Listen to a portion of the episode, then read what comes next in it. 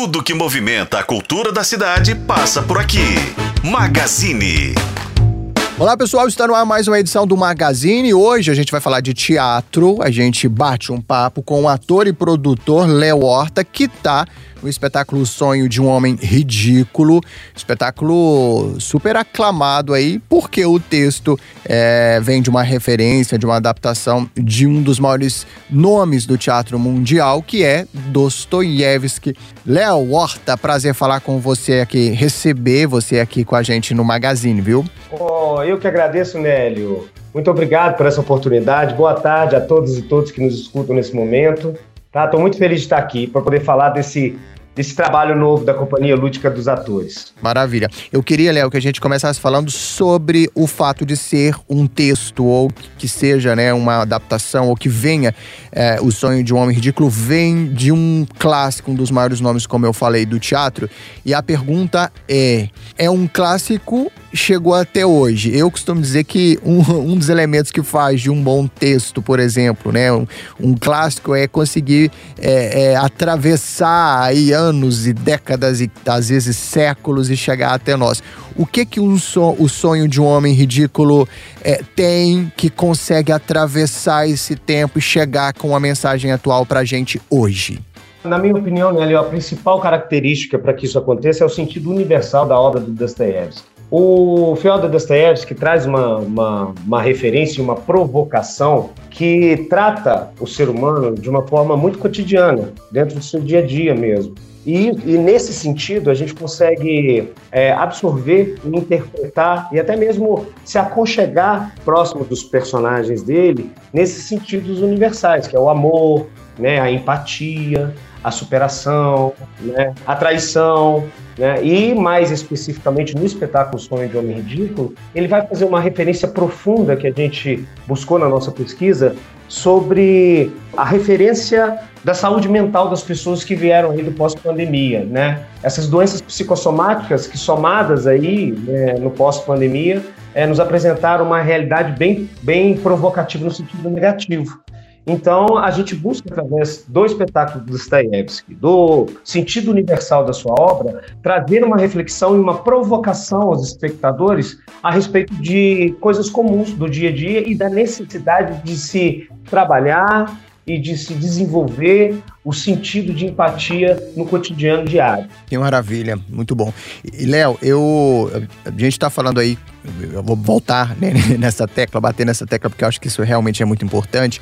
A gente está falando de Dostoiévski, um dos maiores né, escritores e donos de grandes clássicos da literatura que vieram para o teatro, né, obras que, que foram pensadas por ele também para o teatro. E você tem uma, uma experiência ou uma relação com a dramaturgia russa, né? Aí a gente tá falando de, da Rússia que produziu grandes nomes, Chekhov, por exemplo, e outros tantos. Eu queria que você falasse um pouquinho sobre essa escola russa, em que que ela se diferencia, é, é, o, o, que que para você como ator, né, é, é diferente fazer, estar em cena com um autor russo, por exemplo, tem um, um, um momento ou uma linguagem da atuação ali que para esses autores, por exemplo, elas são diferentes ou são mais intensas. Faz sentido isso? É diferente, assim, se a gente for falar pro, pro leigo sobre a escola russa, sobre essa referência russa, sobre fazer um Dostoiévski, por exemplo? Então, é uma pergunta super interessante, né? É, eu, eu, eu queria destacar um elemento sobre o teatro russo disciplina. O teatro russo me mostrou e me apresentou, é, pela experiência que eu pude ter lá, né, que eu passei um tempo lá em Moscou, tanto no Teatro de Arte de Moscou depois quanto em Riga, na Letônia, trabalhando com o texto do Chekhov, inclusive, a convite da Academia Russa de Teatro e do meu mentor, Mikhail Tchumachenko. Uma das coisas que mais chamou a atenção em todo o processo, todo o tempo que nós tivemos juntos, e todas as pesquisas e trabalhos que nós fizemos, é a disciplina empenhada pelos russos no sentido do aprendizado profundo sobre aquilo que se está dizendo. Isso é uma questão categórica. Outra questão é que a Rússia é, tem um dos maiores nomes do teatro mundial, né, que é Konstantin Stanislavski. O Stanislavski ele criou um método de, de interpretação que ele mesmo é, chega a dizer que as pessoas não precisam se apropriar do método dele, mas sim utilizar desses elementos, ou poucos elementos, para poder criar o teatro que ele vive na sua vida, no seu país, no seu estado, na sua localidade. Então, ele dá ferramentas, na verdade, para que a gente se aproprie da nossa cultura popular. E foi isso que nós fizemos com o, o Despótico Sonho de Homem Ridículo. O que, o que o, pois, pois bem, veja bem, um texto escrito em 1877, né, na Moscou de 1877, na Rússia, um momento histórico, um momento de, de, de muita agitação política, né, e principalmente um Estado que é categoricamente frio. Né? É, tem toda essa referência nesse teatro russo do Dostoiévski, nesse texto russo do Dostoiévski de 1877. Como que a gente fez para trazer isso para o cotidiano de hoje? Nós, através da nossa pesquisa, nós nos aprofundamos dentro do período histórico, ou seja, o período que a peça foi escrita, o período que o texto foi escrito. Gostaria de dizer isso, deixar claro que não se trata de uma dramaturgia. É, o Sonho de Homem Ridículo é um conto que foi escrito em 1877 pelo Dostoiévski, e aí a gente adaptou para o teatro, é, uma adaptação, na verdade, que passou mais por uma, uma pontuada no texto, porque a gente manteve a categoria única do texto, a gente manteve na íntegra a história. Então, é, junta-se isso a todas as belíssimas características, o que, que nós temos? Uma influência e uma interferência da cultura mineira tradicional, lá de 1877 também. A gente se apropriou da cultura mineira daquele período histórico para tentar trazer para o cotidiano e trazer para o nosso momento contemporâneo as discussões que o texto nos apresenta. E para isso utilizamos, por exemplo, um cenário, um, um, características muito marcantes do barroco mineiro e do rococó. Né, que nesse período estavam aí em ascensão pelas cidades, pelas cidades históricas de Minas Gerais, sabe? Enfim, não, muito bacana, cara. Eu acho que é, é, é legal quando você pega né, uma, uma obra dessa, usar um termo, dessa envergadura e você consegue é, pincelar, trazer elementos locais. Isso cria é, uma empatia e uma, uma, uma relação né, muito legal com o público para, para que ele se. Acho que ele se sente mais à vontade para se envolver com a sua né, com a, com a história. Eu acho esse um gancho genial, assim, a gente ficar procurando talvez similaridades ou né, de, de alguma coisa que traga ali um elemento do nosso contexto. Eu acho isso genial. Lembrando que você citou Stanislavski, aí para quem estuda teatro, já estudou teatro, é um dos maiores mestres, donos, né, dono de uma metodologia que já formou e continua formando até hoje é, muitos atores. Léo, é, e você tá sozinho em cena? O que, que vocês têm de proposta cênica, de luz? Como é que se desenha esse espetáculo aí no aspecto cênico mesmo? Você no palco, por exemplo? Então, é, a direção é assinada pelo Alexandre Cavange, diretor da Pauliceia Companhia de Teatro. Nós nos conhecemos em 2014, quando eu voltei da, da Rússia para o Brasil. Fui trabalhar com o João das Neves em São Paulo e aí eu conheci. O Alexandre Cavange tem uma peculiaridade muito grande, porque ele é um encenador de alta categoria. Então, quem for assistir o Sonho de Homem Ridículo pode esperar que existe um processo de encenação estético bem aprofundado. Nesse sentido, eu sim estou sozinho em cena, o espetáculo é um ator só. Isso, isso facilitou o processo de montagem, queria falar um pouco disso, porque esse processo, esse espetáculo começou a ser criado lá na pandemia ainda, uhum. quando a gente estava recluso por conta da, da Covid, nós começamos a pesquisar esse trabalho a partir daquele momento, porque ele dependia apenas e única exclusivamente de um ator e um diretor. E o espetáculo em si traz essa, essa reflexão estética e essa reflexão é, ideológica mesmo, né, do que o texto propõe. Quer dizer, é um homem que se vê ali diante de uma vida que não faz sentido, é, diante de problemas cada vez mais intransponíveis, que vai perdendo o sentido de viver, que vai perdendo a razão pela sua existência e passa a partir daí começar a refletir sobre a possibilidade de, de, de tomar alguma decisão que, que vá acabar com a sua vida, mas, no entanto, o Dostoiévski apresenta uma possibilidade de superação. Né? É o único texto do Dostoiévski claramente que apresenta essa possibilidade de superação, que é o quê? É a autorreflexão, o autoconhecimento. Através de um encontro que ele tem na rua, ele começa a perceber que a vida, na verdade, é muito mais minuciosa e importante do que ele fazia sentido. E isso o transforma. Além do mais, Dostoiévski nos, nos apresenta um mundo novo, utópico, onde a sociedade não foi contaminada pelo vírus da consciência, onde as pessoas vivem em paz, onde as pessoas vivem em harmonia com o meio ambiente, onde as pessoas vivem em harmonia com os animais, um mundo completamente utópico, onde, onde não é preciso trabalhar, onde o sofrimento não é ligado ao trabalho, sabe? E isso nos propõe uma outra reflexão acerca do nosso mundo cotidiano. Quer dizer, qual é o distanciamento que nós temos para chegar nesse mundo ideal que o Stanislavski, oh, que o Dostoiévski, desculpe, propõe?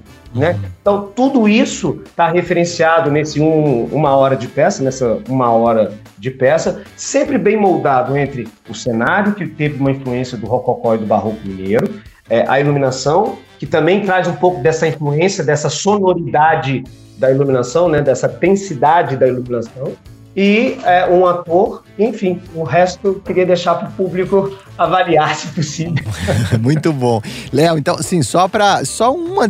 Não gosto de spoiler, não quero, acho que as pessoas têm que ir para descobrir e criar essa toda. Né, enfim, é, criar essa relação lá a partir disso. O teatro é para ir ver e vivenciar e estar tá ali vivendo aquilo mesmo. Mas.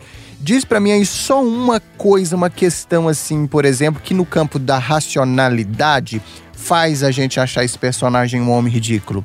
Fala de uma, um adjetivo, um comportamento dele e pelo qual, dentro da racionalidade, ele possa ser chamado de um homem ridículo.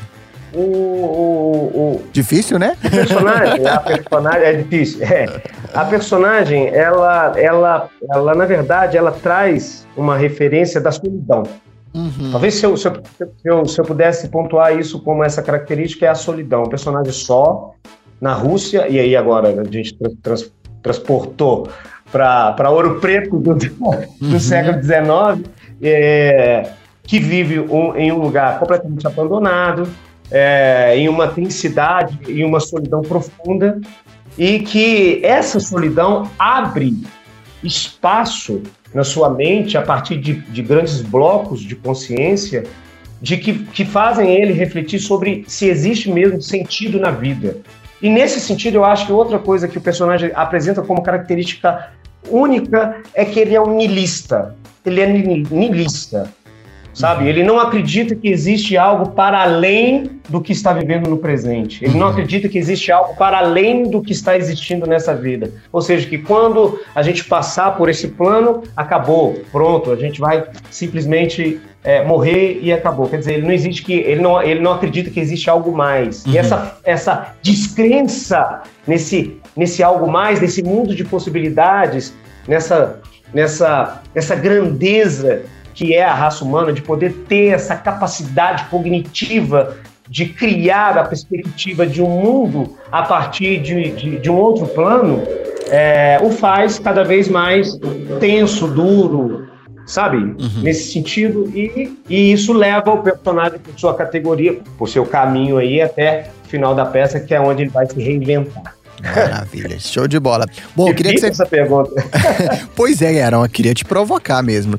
Léo ah, Horta, faz aí seu convite, então, para o pessoal conferir. Tem espetáculo neste sábado e domingo, embora a estreia tenha sido na quinta, então a gente já teve quinta e sexta, mas é, a gente tem sábado e domingo. Corre lá para garantir. Deixa eu só dar o serviço de uma vez antes de você fazer seu convite. É, ingressos pelo claro. Simpla, tá lá no Galpão 3 da Funarte. Corre para garantir seu, seu ingresso, porque é um espetáculo é um teatro menor, assim, né? Não é, enfim, é para não ficar de fora dessa, não perder esse grande encontro com um clássico de Dostoiévski. Por favor, Léo Horta, faça seu convite então para quem está acompanhando a gente. Primeiro eu queria agradecer nela esse carinho, esse bate-papo, nossa, maravilhoso.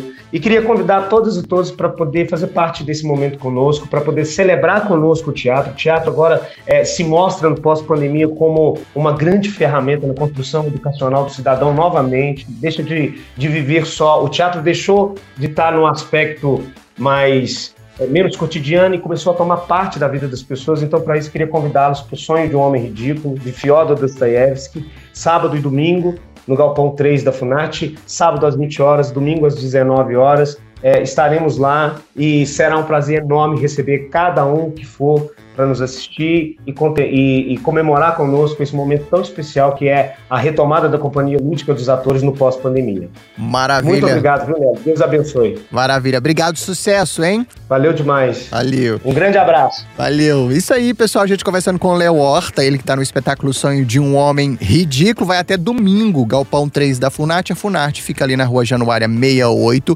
centro de Belo Horizonte, perto da Praça da Estação, facinho de chegar. Final de semana tranquilo para estacionar. E fica aí uma dica, um programaço para esse final de semana. Vou ficando por aqui, sempre de segunda a sábado, batendo um papo legal com alguém da arte, do entretenimento, da cultura. Sempre uma dica. E a minha dica para esse sábado e domingo, esse final de semana, é esse espetáculo, então, O Sonho de um Homem Ridículo. Até mais, pessoal. Tchau.